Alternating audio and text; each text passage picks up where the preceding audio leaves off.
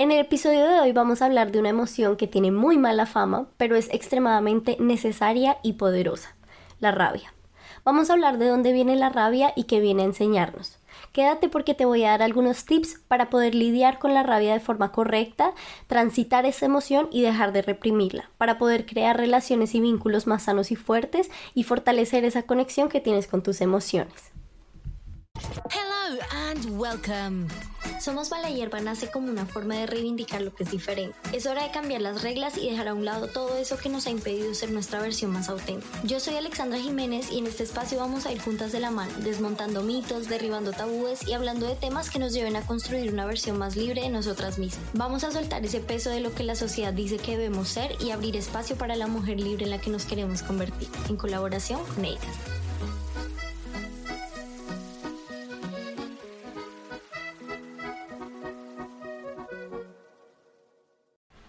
Hola, hola bebé, bienvenida, bienvenido y bienvenida a un nuevo episodio de Somos Malayer. Bebé, aquí está cayendo un diluvio, no sé si lo puedes escuchar, tal vez si lo escuchas, pero no te vayas a distraer con el diluvio en el fondo y escucha mi dulce voz. Ya habiendo dicho esto, ahora sí vamos a empezar con el tema de hoy, que es la rabia. Una emoción que nadie quiere sentir, pero todos necesitamos aprender cómo lidiar con ella. No sé si te has dado cuenta que siempre que sentimos rabia, lo primero que nos dice nuestro entorno es como cálmate, no seas exagerada, no es para tanto. Pareciera que la rabia es una emoción prohibida para las mujeres. Incluso me pasaba mucho que cuando sentía rabia, mi primer impulso era como respirar profundo. Alexandra, esto no tiene que ver contigo, no le gastes energía a esto, no te desgastes. Y creo que es lo que siempre hemos aprendido a hacer, en especial las mujeres, porque en el momento en el que una mujer muestra ira, rabia o alguna emoción de inconformidad, automáticamente la gente pega el grito en el cielo y dice, mm, está en sus días, le falta un buen polvo, es una exagerada, no sabe manejar sus emociones, bla, bla, bla. bla. Yolanda Domínguez es una artista visual activista española y ella escribió una columna em, en, un, en un periódico de Estados Unidos hablando sobre este tema. Ella escribía y planteaba preguntas muy interesantes para nosotras las mujeres, como por ejemplo, ¿cuántas veces te han quitado la razón por perder las formas? Entre comillas, perder las formas. ¿Cuántas veces te han sugerido que te quejes de forma empática, de, forma suave, de forma didáctica? ¿Cuántas veces han criticado tu discurso por no ser lo suficientemente pacífico, por no ser lo suficientemente agradable de escuchar? ¿No? Un ejemplo perfecto para esto son las marchas feministas, ¿no? ¿Cuántas veces hemos escuchado a la gente decir, ay, esas no son las formas, sí, bueno, protesten, pero no dañen la ciudad, no rompan nada. Prácticamente le dicen a uno, pues sí, protesta, pero mejor calladita en tu casa y ya. Solo así está perfecto protestar, de resto no. Esto es supremamente violento porque muestra y refleja cómo nuestra sociedad eh, quiere suprimir la rabia, quiere evitar que las mujeres hablemos. Otro ejemplo es cuando una mujer está en el poder y tiene a su cargo tomar decisiones y discursos públicos. Siempre los discursos públicos de las mujeres se van a ver criticados, en especial si son así como súper contundentes, súper asertivos. Siempre, nunca faltan los comentarios, siempre, nunca faltan. Eh, nunca faltan los comentarios así como de, mm, seguro está en sus días, qué amargada, bueno, todo este tipo de cosas. O sea, está claro que hablar no es considerado cosa de mujeres. Hay un libro que se llama Mujeres y Poder, de una escritora que se llama Mary Bird, y ella explica por qué el discurso público es una práctica asociada a la masculinidad y genera rechazo cuando lo hacen las mujeres, ¿no? Precisamente por eso es que te digo, esto que, cuando las mujeres están en el poder y tienen que dar discursos y eso siempre va a generar incomodidad, siempre, em, no importa qué tan asertiva esté siendo la mujer, siempre se le va a a criticar la forma en la que hace su discurso, ¿no? Hay una parte en donde esta autora cita, entre comillas, te lo voy a citar, no está bien visto que las mujeres hablen, mucho menos que se quejen. Y ya si así lo hacen, acompañado de una emoción como la ira o la rabia, ahí sí, doble traición. Automáticamente son tachadas de histéricas, locas y exageradas. Entonces, esta prohibición de sentir rabia lleva metida en nosotras por generaciones, ¿no? Y viéndolo desde un lado espiritual, no solamente estamos cargando nuestra rabia, sino que también estamos cargando la rabia de todo nuestro linaje femenino. Y que, o sea, todas estas mujeres que durante toda su vida se vieron forzadas a reprimir la rabia por cuadrar con los estándares de género de la sociedad en la que vivían en ese momento. Porque si te pones a pensar, em, ese rechazo por la rabia femenina es un resultado de los estereotipos de género, porque del hombre esperamos que sea dominante, viril, rudo, fuerte, y por esto tiene derecho, entre comillas, derecho a explotar. Mientras que nosotras se nos ha asignado históricamente el papel de que tenemos que ser pasivas, frágiles, empáticas, amorosas, cariñosas, siempre sonrientes. Y por eso es que en momentos de rabia nosotras las mujeres tendemos a redirigir la emoción y optar por una emoción socialmente más aceptada, como por ejemplo la tristeza. Y esto lo hacemos inconscientemente, o sea, transformamos la rabia en llanto porque es una emoción, entre, entre comillas, femenina y es permitida para nosotras. Y si bien también es súper válido llorar de la rabia, que es, es también algo natural, suprimir la rabia es un error que con el pasar del tiempo se va manifestando. La rabia es una emoción súper poderosa y necesitamos aprender a transitarla de una manera sana, porque la rabia, como cualquier otra emoción, viene a enseñarnos algo. La rabia nos muestra cuando alguien está pasando por encima de nuestros límites, la rabia nos ayuda a identificar qué cosas nos duelen, cuáles son nuestras heridas, cuáles son nuestros detonantes. La rabia está ahí para defendernos, para alentarnos, ¿sabes? Como, como ves, la rabia está ahí para conocer una parte importante de nosotras la parte que pone límites, la parte que se expresa, la que es decisiva, la que alza la voz. Y cuando no nos gusta algo, la rabia es la que nos hace como que en el empujoncito para poder expresarlo. Es una emoción que bien manejada te puede llevar a sentir una libertad, un poder, incluso se puede llegar a transformar en calma. Con eso no te digo como, bueno, cuando tengas rabia, agarra golpes a alguien y con eso te calmas. O grítale a alguien y no, no. Em, pero sentir ira o rabia no te tiene que hacer necesariamente una persona agresiva. Esas son conductas del estereotipo masculino, porque la rabia no solo se expresa con un grito o con un golpe. Claro que también puede ser, pero creo que a los hombres se les ha enseñado mucho a lidiar con la rabia de una manera violenta y no necesariamente tiene que ser así. Si las mujeres adoptáramos esta forma de lidiar con la rabia, no estaríamos rompiendo la cadena, sino que estaríamos siguiendo el mismo patrón del que nos queremos liberar. La rabia es una emoción que tiene súper mala fama. Y el primer paso a trabajar si queremos usar la rabia a nuestro favor es aprenderla a transitar sanamente y aceptarla, aceptar la ira y nuestra, o sea, la ira y la rabia como cualquier otra de nuestras emociones, ¿sí? Hay que aprender a normalizar tener rabia y sentirla y dejar de, de sentir vergüenza por sentir rabia.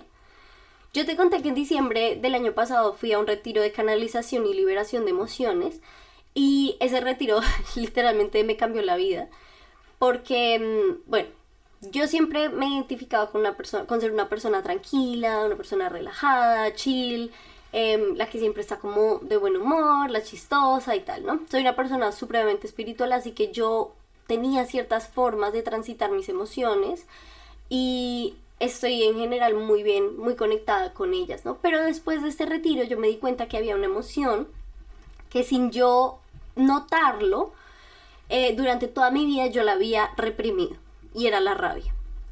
Resulta que en ese retiro, eh, bueno, era un retiro como de 7 horas eh, y el objetivo número uno era sentir. Sentir todas las emociones, todas y cada una, educarnos sobre cuáles eran las formas de transitar todas las emociones sanamente y bueno, prácticamente hacer eso por 7 horas.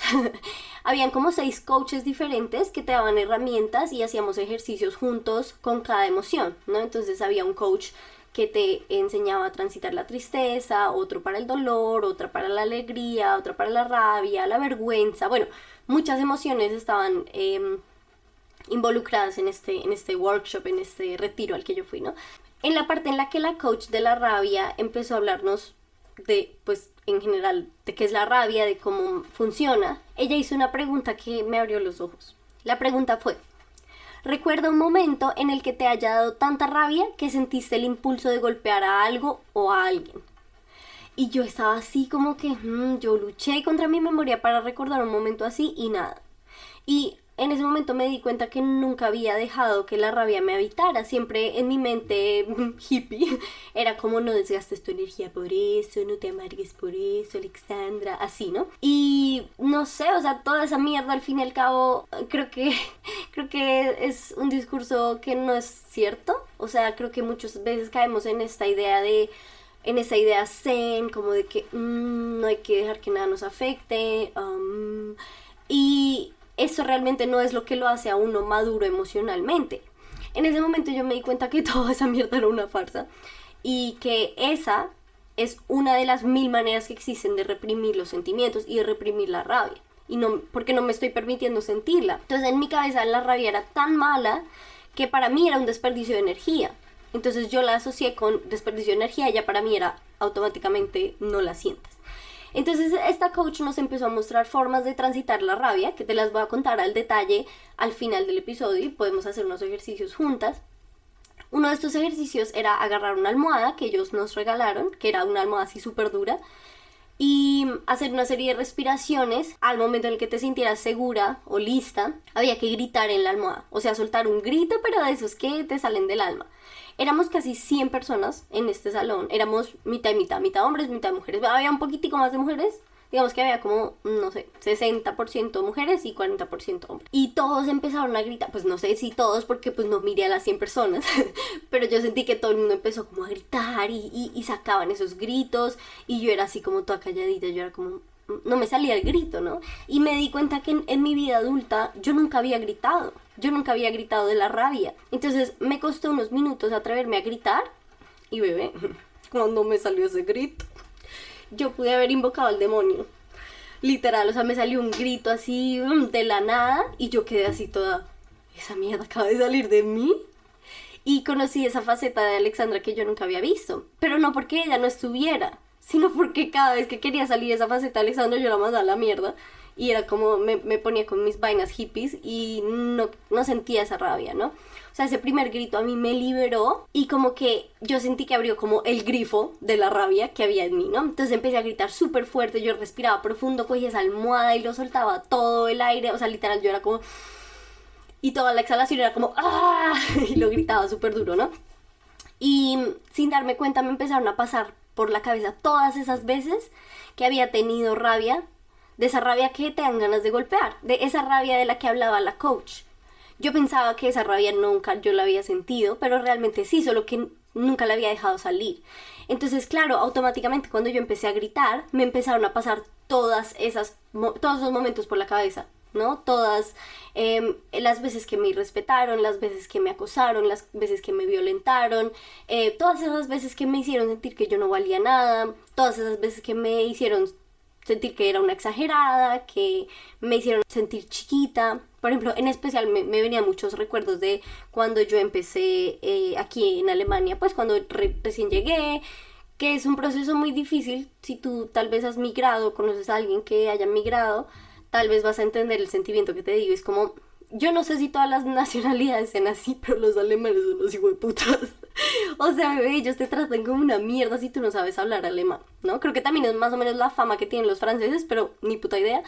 Pero los alemanes, em, en el momento en el que tú no entiendes lo que ellos te dicen, ya automáticamente ellos te ven como una persona tonta, una persona estúpida y no te toman en serio.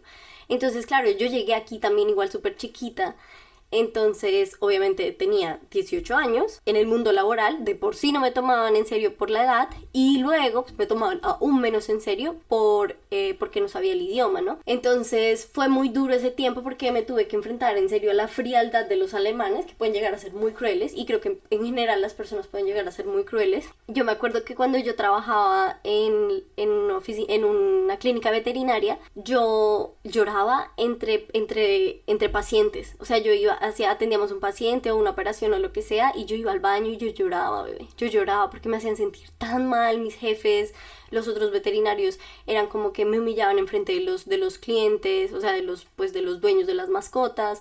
Em, a veces hacían como reuniones de grupo y ellos hablaban todo el tiempo, hablaban y hablaban y yo no decía una palabra y a nadie le importaba, me ignoraban, o sea, ni siquiera hablaban conmigo. Entonces todos esos momentos me empezaron a pasar porque porque yo sentía mucha rabia, pero yo me iba al baño a llorar de la frustración y eso, pero no, no identificaba que eso que yo sentía era rabia, que era, era impotencia, que era fastidio, eran tantas emociones que yo simplemente pues lloraba pero eso no me ayudaba, realmente yo por dentro estaba llena de rencor y te lo juro que me ponían a mi jefe enfrente y yo le daba con una botella de vidrio y se la metía por el culo. Ah, no, está agresivo.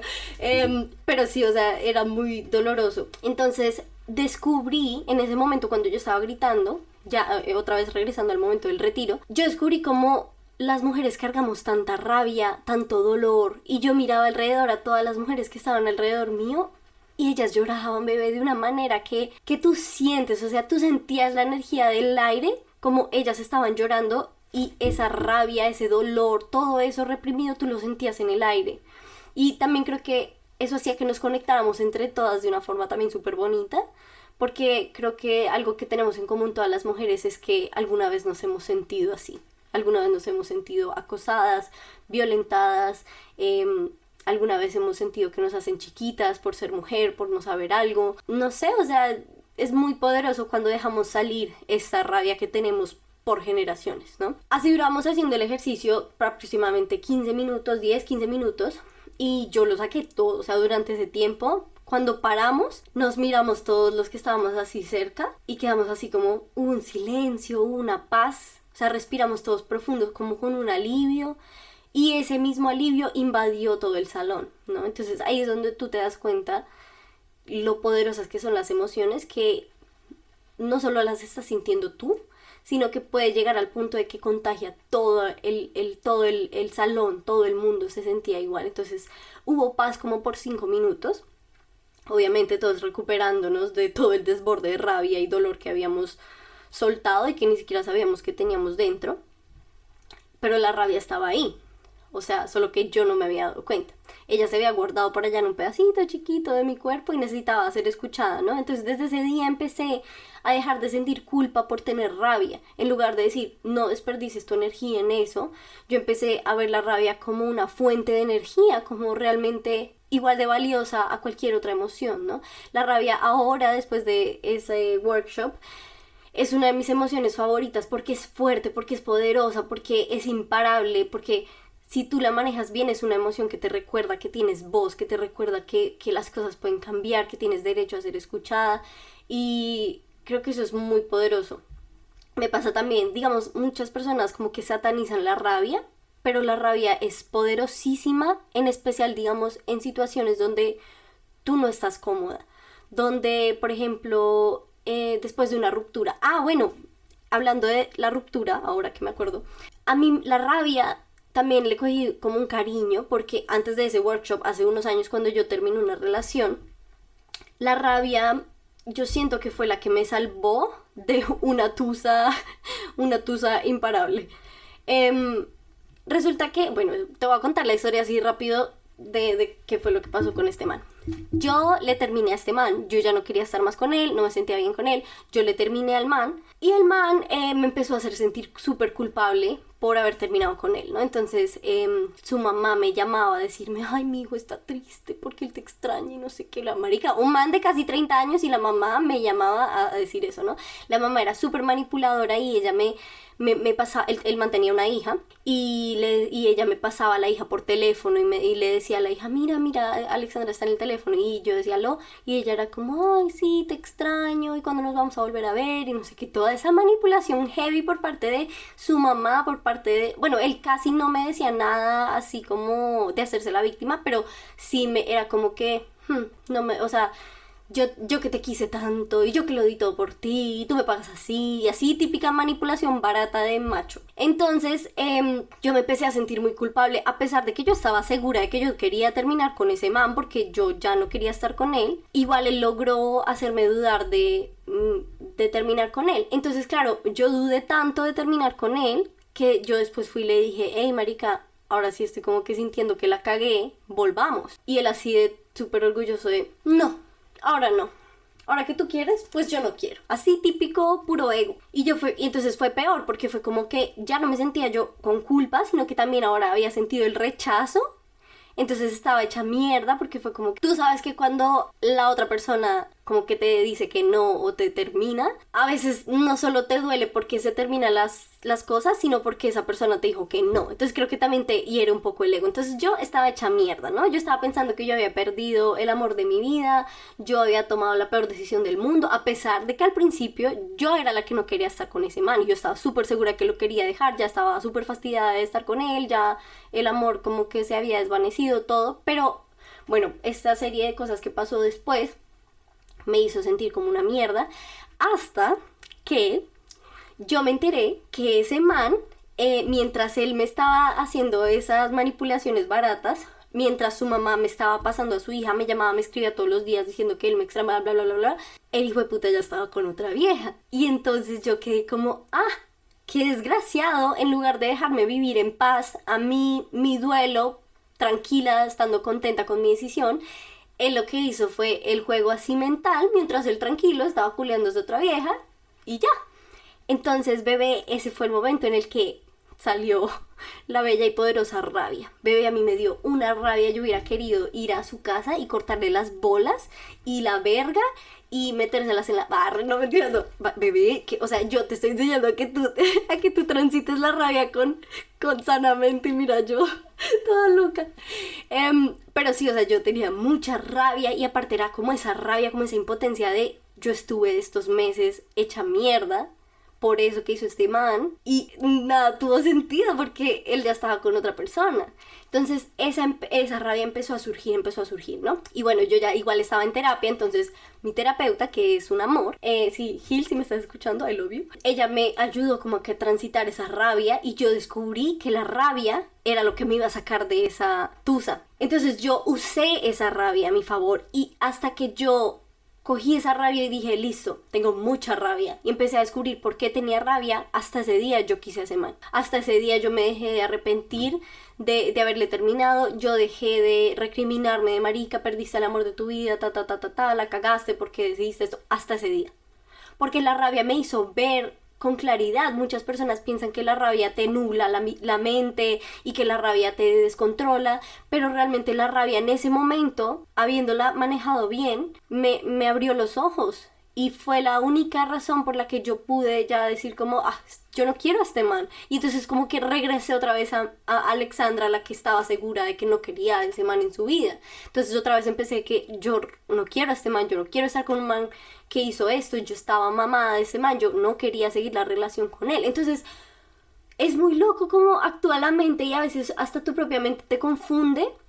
Y en esos momentos hay ciertas emociones que te son tu polo a tierra. Por eso es tan importante lidiar con las emociones de una forma consciente para que puedas sacar lo que cada emoción tiene que decirte, ¿sí? Entonces, bueno, ahí es el fin del story time. Al final, pues, disclaimer, salí de la tusa y, y hasta el sol de hoy no me arrepiento de haber dejado ese man nunca. O sea, fue la mejor decisión de mi vida. Entonces, eso fue lo que me hizo cambiar el chip. Habiéndote contado el chisme, eh, vamos a empezar con las formas de transitar la rabia de manera sana. El primer paso cuando estamos sintiendo esta emoción es identificar lo que nos está causando la rabia, ¿sí? Si es una situación, si es una persona, si es un conflicto, si nos está tocando un punto sensible, si nos está tocando una herida, em, no sé, si simplemente tenemos rabia porque tuvimos un mal día y esta situación como que me lo, me lo detonó. Entonces es muy importante clasificar si es la situación, si es mi humor del día que hace, me hizo más susceptible para eso, si es una persona, si es un conflicto, pero hay que saber por qué. El segundo paso es desvincular la rabia del sujeto. Por ejemplo, te voy a poner un ejemplo que es real, que es fácil de entender. Yo vivo rabiosa con mi papá. Yo vivo emputada con mi papá básicamente porque el man nunca es capaz de ver sus cagadas y siempre me trata de hacerla responsable de sus emociones. Entonces yo me lleno de rabia cuando él me escribe o cuando él dice algo que me detona. Entonces para ya dejar liberarme también de esa sensación, yo agarro esa rabia que siento porque él me hace sentir así y las, la desprendo de él. Entonces ya no, ya no la vinculo con él, sino que la trato de vincular con un sentimiento que, que me cause esa situación. Por ejemplo, yo tengo rabia con él porque me siento impotente, porque le he dicho mil veces que no me diga ciertas cosas, que no haga ciertas cosas, y lo sigue haciendo. Entonces, la rabia que siento, yo la desvinculo de él y, y lo hago como, siento rabia porque me siento impotente. Entonces, me siento rabio, eh, me siento rabiosa, rabiosa. Em, tengo rabia porque me siento no escuchada, tengo rabia porque me siento ignorada y pisoteada. Entonces, yo la desvinculo de él y asocio la rabia con la impotencia, ¿sí? La, la, asocio conmigo. Yo siento rabia porque yo me siento impotente. Entonces, esa es una forma chévere de desvincular también a la persona sin quitarle responsabilidad. O sea, ojo con eso. No estoy diciendo como que, ah, bueno, entonces él no es el que me causa rabia, sino que soy yo. No. O sea, simplemente es una forma de poder ver la rabia como más de cerca y mm, que no te influya, digamos, esa persona para poder tú lidiar con tu rabia. El tercer paso es aceptar esa rabia y su causa y no tratar de reprimirla ni de ignorarla, sino validarla y darte permiso de tener rabia. No eres una histérica, no estás sobreactuando, no eres loca, no estás mal por sentir rabia, no te tienes que avergonzar por sentir rabia, porque es una emoción que si la podemos sentir es por algo, ¿sabes? Si no, no existiría. El cuarto paso es liberarla. Y ahí vienen dos opciones que nos enseñaba esta coach que te digo para que tú escojas, depende de qué tanto te conozcas, qué, tanto sepas de qué manera te sientes más calmada después de liberar la rabia. Hay dos formas. La forma número uno es físicamente. Por ejemplo, gritando, golpeando una almohada, o sea, gritando a la almohada, eh, golpeando una almohada, bueno, una cobija, lo que sea, a un, a un objeto, ¿no? Haciendo ejercicio fuerte, haciendo ejercicio de peso, haciendo ejercicio que te ponga duro a sudar, que te, que te active el cuerpo así, pero heavy, o sea, no, no un ejercicio, digamos, tranquilito como lo podría hacer eh, la yoga o, no sé, meditación o algo así, sino que algo así que te ponga en modo bestia. Y la forma número dos es mentalmente, por ejemplo, escribiendo todo lo que sientes, pintando algo que te refleje esa rabia, creando.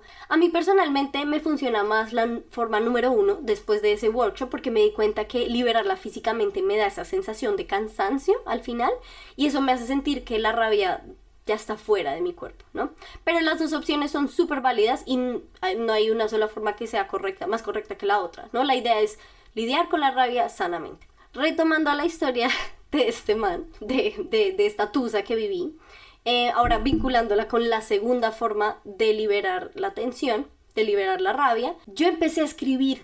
Yo empecé a escribir todos los días cómo yo me sentía mientras estaba transicionando esta rabia en salir de la tusa.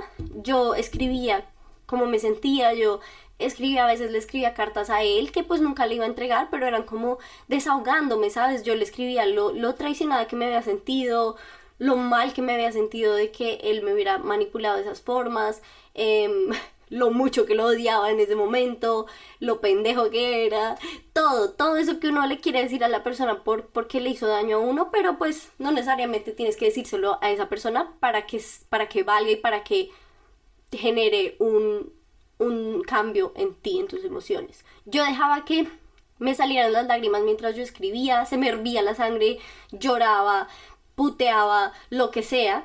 Y después de escribir yo me sentía mucho mejor. Entonces es cuestión de que tú pruebes ambas formas y mires cuál te genera más satisfacción, cuál te libera más, ¿sí? Si quieres, puedes liberarla físicamente o mentalmente. Si quieres saber cómo liberar la rabia físicamente de una forma sana, te voy a contar tres eh, ejercicios que nos enseñó esta coach ese día. Para los tres vas a necesitar una almohada. Una almohada, un peluche grande, una cobija enrollada. Asegúrate que sea bien dura. Así bien dura como a ti te gustan. Ah, mentiras, no. Pero sí es importante que sea una superficie dura. Para que cuando le des golpes no te vaya a partir una mano. Entonces, em, haz una cobija bien enrollada, una almohada dura, eh, tu colchón, lo que sea que, resista. Que resista porque mm, mm, mm, ahí se va a despertar el kraken que hay en ti. Entonces, primer ejercicio.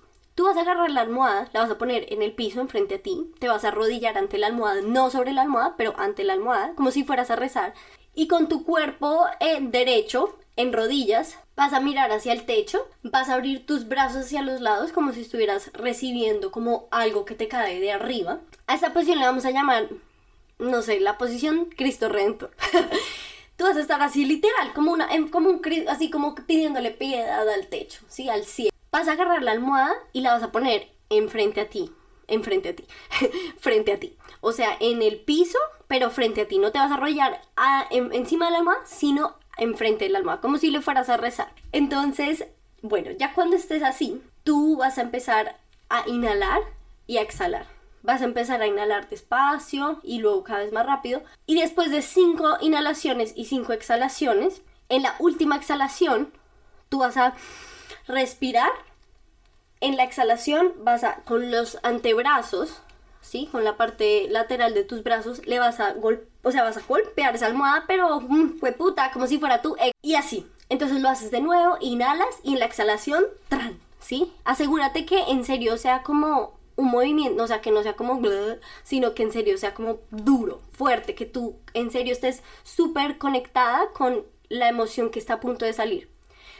El segundo ejercicio también es con la almohada, pero esta vez en lugar de golpear vamos a gritar. Entonces te vas a poner en una posición parecida a esta, con los brazos así abiertos o simplemente arrodillada frente a, a la almohada y vas a inhalar mirando hacia arriba y en la exhalación, tú vas a agarrar esa almohada y vas a gritar en esa almohada como si no hubiera un mañana. Vas a gritar y vas a hacer eso, eso mismo hasta que tú sientas que la rabia ya salió. ¿Sí? Tú vas a respirar y en cada exhalación un grito antes de empezar a gritar, te recomiendo que hagas unos cuantos, como calentar la voz para que no te lastimes tus cuerdas vocales. Entonces, antes de empezar a gritar, tú vas a empezar, vas a respirar y vas a hacer así. Oh, y luego respiras otra vez y vas a hacer uh, ah, así, ¿sabes? Como que extendiendo tus cuerdas vocales, haciendo ciertos sonidos que van a ponerlas así como más rela, para que cuando grites no vayas a quedar afónica el siguiente día.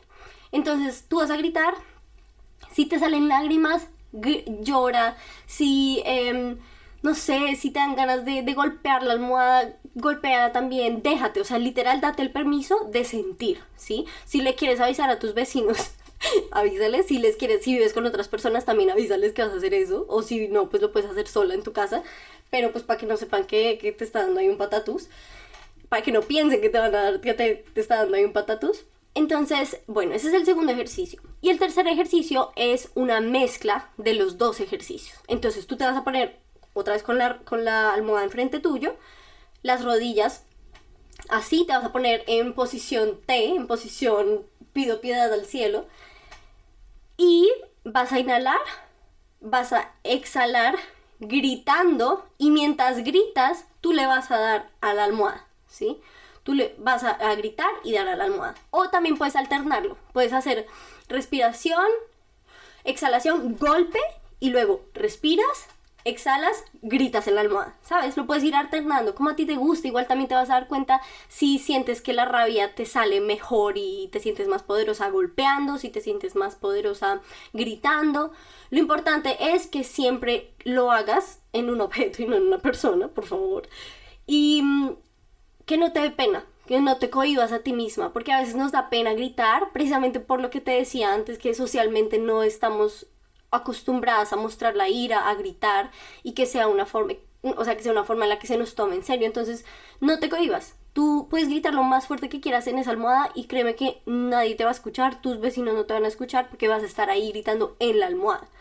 Entonces, bueno, esos son los tres tips, los tres ejercicios. Espero que los hagas, que te sirvan, que te ayuden a soltar esa rabia que sabemos que tenemos en nosotras, porque como te dije al principio del podcast, no solo tienes en, eh, tu rabia, sino que estás cargando también la rabia que tu mamá no procesó, la rabia que tu abuela no procesó, la rabia que tu bisabuela no procesó. Y creo que es momento de romper el patrón, ¿no? Si tienes hijos, si tienes hijas en especial, es muy necesario que saques esta rabia para que mm, tu hija no siga con el linaje de rabia, ¿no? Entonces, espero que te haya gustado este episodio, espero que hagas las cositas, em, que hayas aprendido a ver la rabia con unos ojos diferentes. Y mm, nada, muchas gracias por haberme escuchado. Nos vemos entonces en nuestra programación habitual los miércoles. Este episodio te lo subí hoy martes porque como te digo que estaba enfermita, eh, no te puedo subir los episodios, pero no te preocupes, yo te, te pongo al día. Hoy te subo los dos episodios que te quedé viendo y con eso mañana seguimos en nuestra programación habitual de los miércoles de Mala ¿ok? Muchas gracias por haberme escuchado. No se te olvide compartir este episodio si te gustó, darle puntuación de 5 estrellas, por favor, al podcast aquí en Spotify, en Apple Music, en donde sea que me estés escuchando. No mentiras, me puedes puntuar como tú quieras, pero, pero obviamente 5 estrellas sería mejor. Te deseo un día lindo, gracias por escucharme y nos vemos mañana. Chao.